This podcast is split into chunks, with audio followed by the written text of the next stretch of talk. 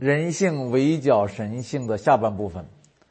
第一方面，全能被无能妒忌，耶稣的神性充满了全能，但是人性呢，怀着天然的妒忌。圣经讲的很清楚，罗马的巡抚比拉多原来就知道，犹太人是因为妒忌才把耶稣押解来的。什么叫妒忌？就是律法对恩典的妒忌。宗教对信仰的妒忌，表现为法利赛人、宗教领袖们对耶稣的妒忌。一个没有任何宗教地位的人，一个三十岁出头的年轻的木匠、小木匠，竟然大言不惭的说他就是神来到人间，要彻底的摧毁宗教的那个营垒，那个整个的那个大厦、那个架构。如果任凭耶稣这样下去的话，必定会被摧毁掉，所以他们妒忌，啊，第一，文士跟法利赛人妒忌耶稣话语的全能，啊，他教训他们正像有权柄的人，不像文士，众人都稀奇他的教训，众人都喜欢听他，他在各会堂教训人，众人都称赞他，这些话哈都让法利赛人受不了啊。耶稣的话带着全能，啊！第二，文士跟法利赛人妒忌耶稣赦罪的全能，不仅妒忌他话语的全能，更妒忌他赦罪的全能。他们心里说：“这是什么人，竟赦免人的罪呢？”啊！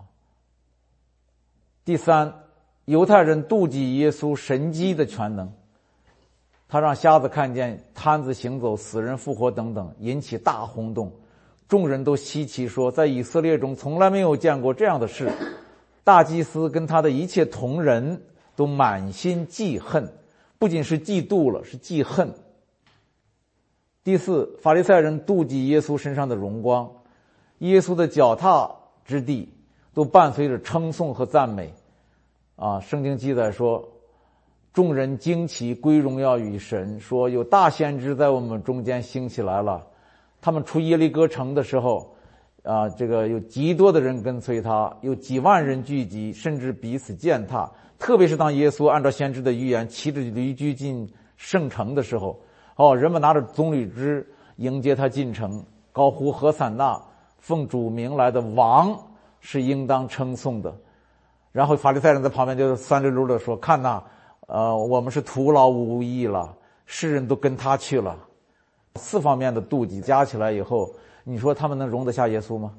如鲠在喉啊，按耐不住，终于出手，用莫须有的政治罪名，胁迫比拉多处死耶稣。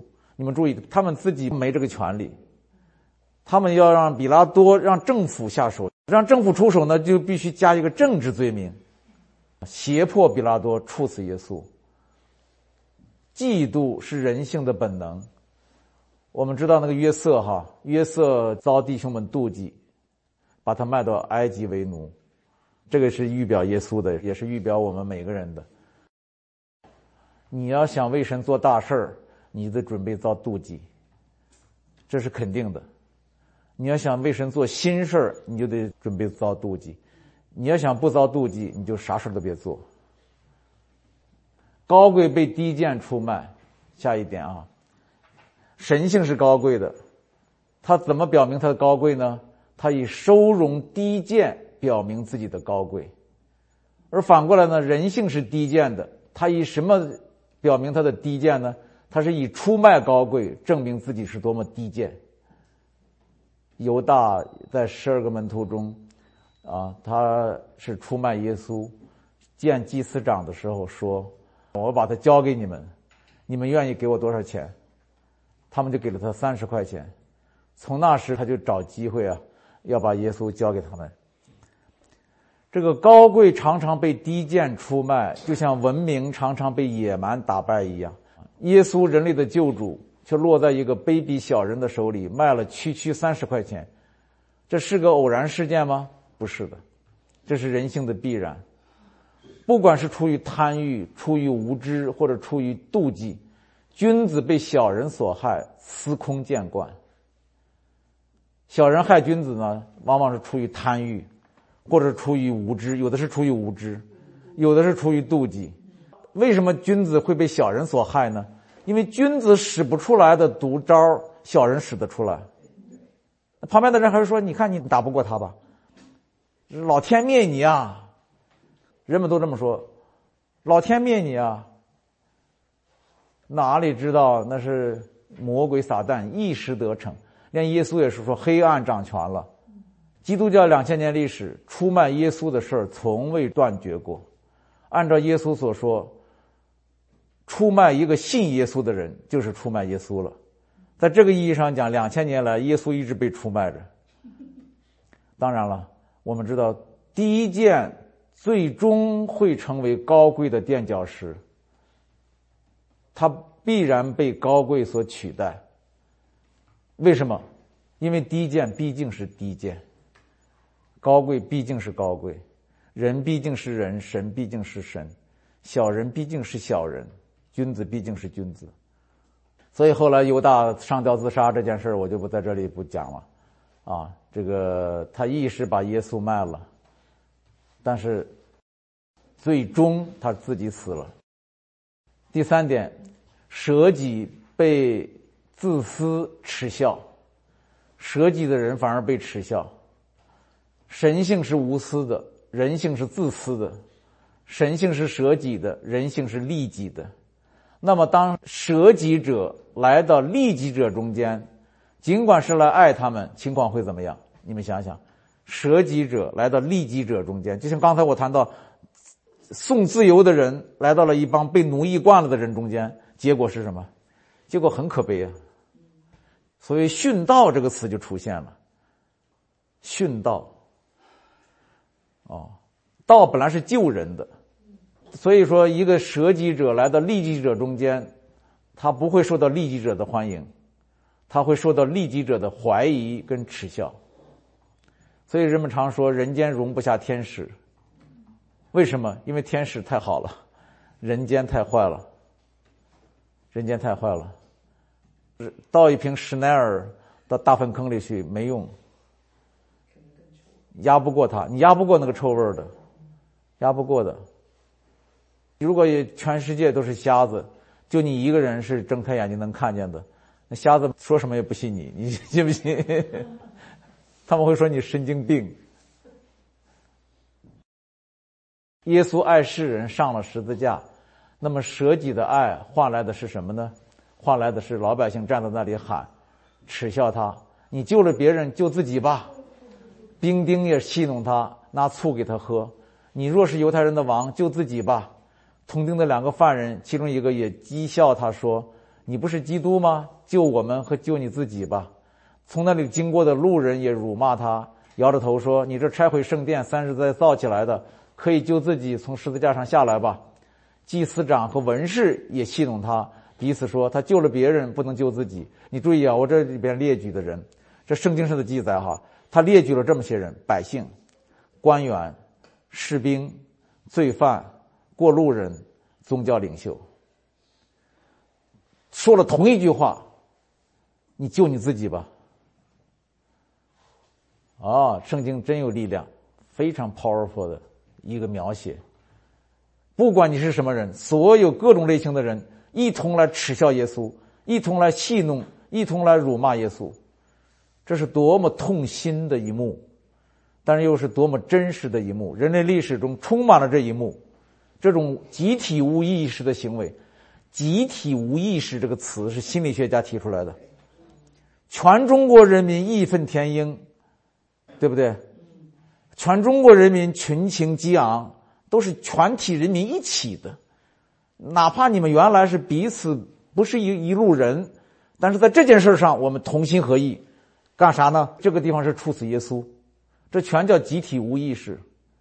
他赤裸裸的暴露出。人性的两块基石，一块基石是卑鄙，或者叫卑劣；一块是无知。当然，人性对自己的卑劣跟无知一无所知。先说这个卑劣哈，所谓卑劣，就是指小人总是以小人之心度君子之腹，人呢，只是以罪人之心度神之腹。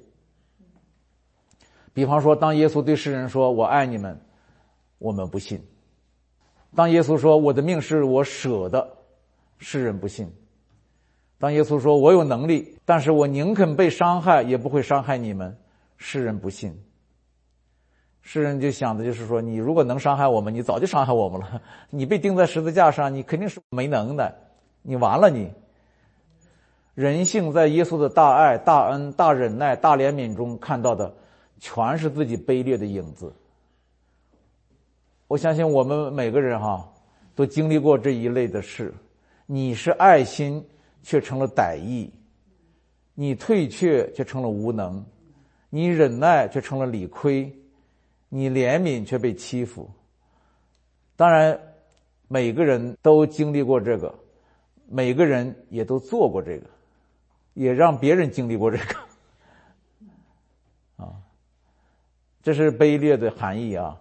然后再说无知，无知呢，就是当人们指着耶稣说他救了别人，不能救自己，这句话很无知，这句话一点都不聪明，为什么呢？因为救别人就不能救自己，救自己就不能救别人。一般的人们不这么认为，我们一般的人，包括我们在内，要救别人，你先要救自己。不能救自己，何谈救别人呢？是不是都这样讲啊？你自己没吃饱，你哪有给我吃的呢？人们却不知道，一个救自己的人是无法救别人的。为什么？因为。人间不同利益的冲突是一种常态，如果都不冲突，那没问题，是吧？我救你救我都是一致的，但是大部分情况下是冲突的，利己就不能利他，为自己就不能为别人，为别人就不能为自己，所以常常是这样，为自己就不能为别人，为别人就要舍自己，所以人性啊，又卑劣又无知，认定耶稣也应该像人一样。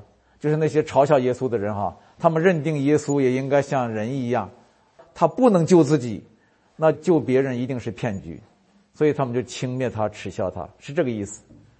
OK，最后一个哈，第四节，第四点，公义被邪恶所谋害，神性是全然公义，人性带着邪恶。法利赛人、文士、律法师、祭司长等等。构成了当时的宗教权势，这股宗教权势代表着一股邪恶的力量，将公义钉在十字架上。啊，那么第一，我们知道耶稣是公义的。耶稣说：“你们中间谁能指证我有罪呢？”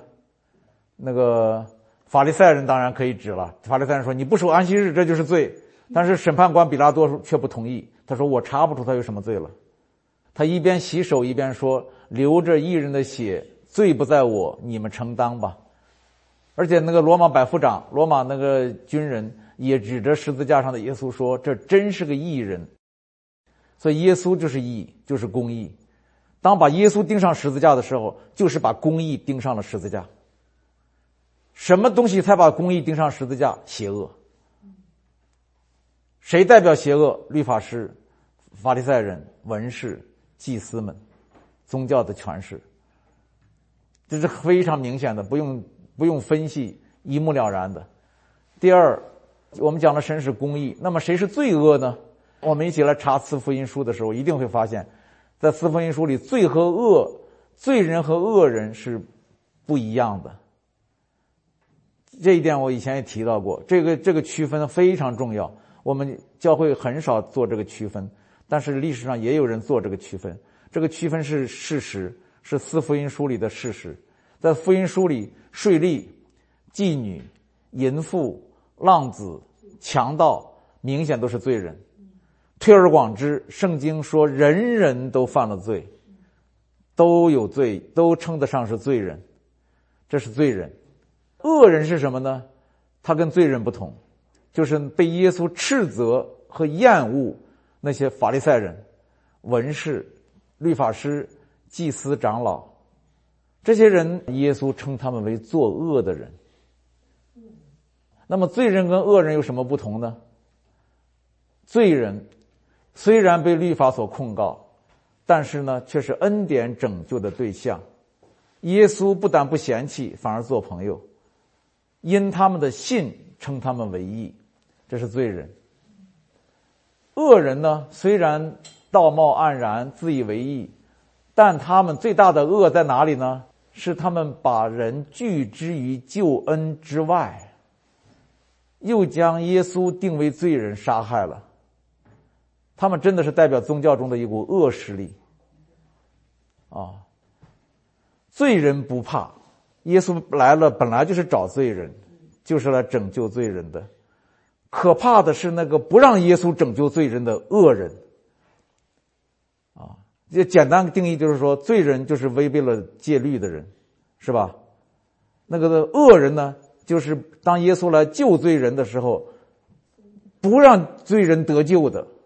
非让他们留在死里、咒诅里的那些人叫恶人。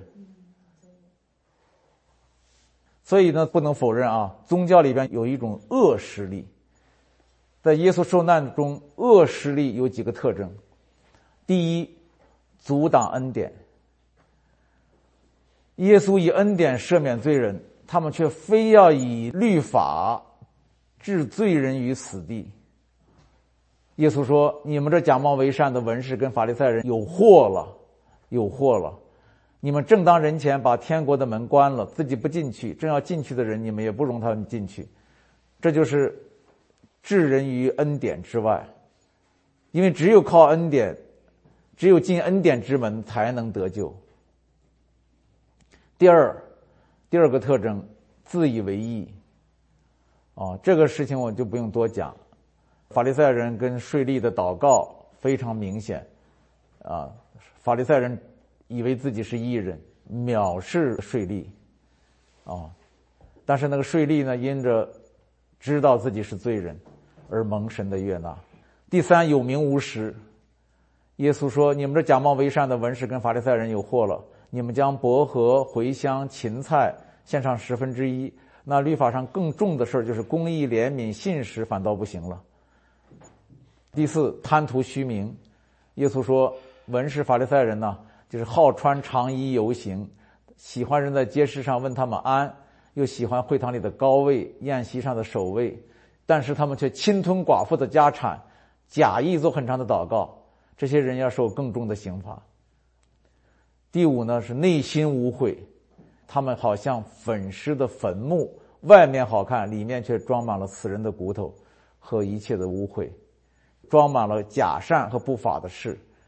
第六个特征，迫害先知。啊，这个耶稣说：“我差遣先知跟智慧人到你们这里来，有的你们要杀害，要钉十字架；有的你们要在会堂里鞭打，从这城追逼到那城。”这是恶人，啊，这是那个恶势力的特征。第六个特征，第七个特征，妒忌杀人。比拉多知道犹太人是因为妒忌才把耶稣押来，犹太人做伪证说这人诱惑国民，禁止拿税给凯撒，又胁迫比拉多说你若释放这个人，就不是凯撒的忠臣。上面的这个情况概括成两点哈，耶稣的受难可以概括成两点。第一点，在人间一时得胜的，并不总是神的意。我们有一个信念，好像神的意总是得胜的，时时刻刻、分分秒秒都在得胜中。No，耶稣说的非常明确，黑夜掌权了，是吧？黑夜掌权了。这个在人间，公义被扼杀，义人被诬陷，是常有的事。在人间，真理常常沉默不语。而大声喧嚣的常常是谎言。圣经记载，犹太人大声催逼比拉多，求他把耶稣钉在十字架上，他们的声音就得了胜。注意这句话啊，最后一句话，他们的声音就得了胜，因为是那是群众的声音，那个多数的声音，那个群众一起来，成千上万的人钉死他。这边很小的声音，有一个女人的声音说：“他是好人，有什么用？”你现在打开网络，网络上声音大的不一定是真的，不一定是好的，哦，我们呢，千万不要忘记一点，这是一个背逆神的世界。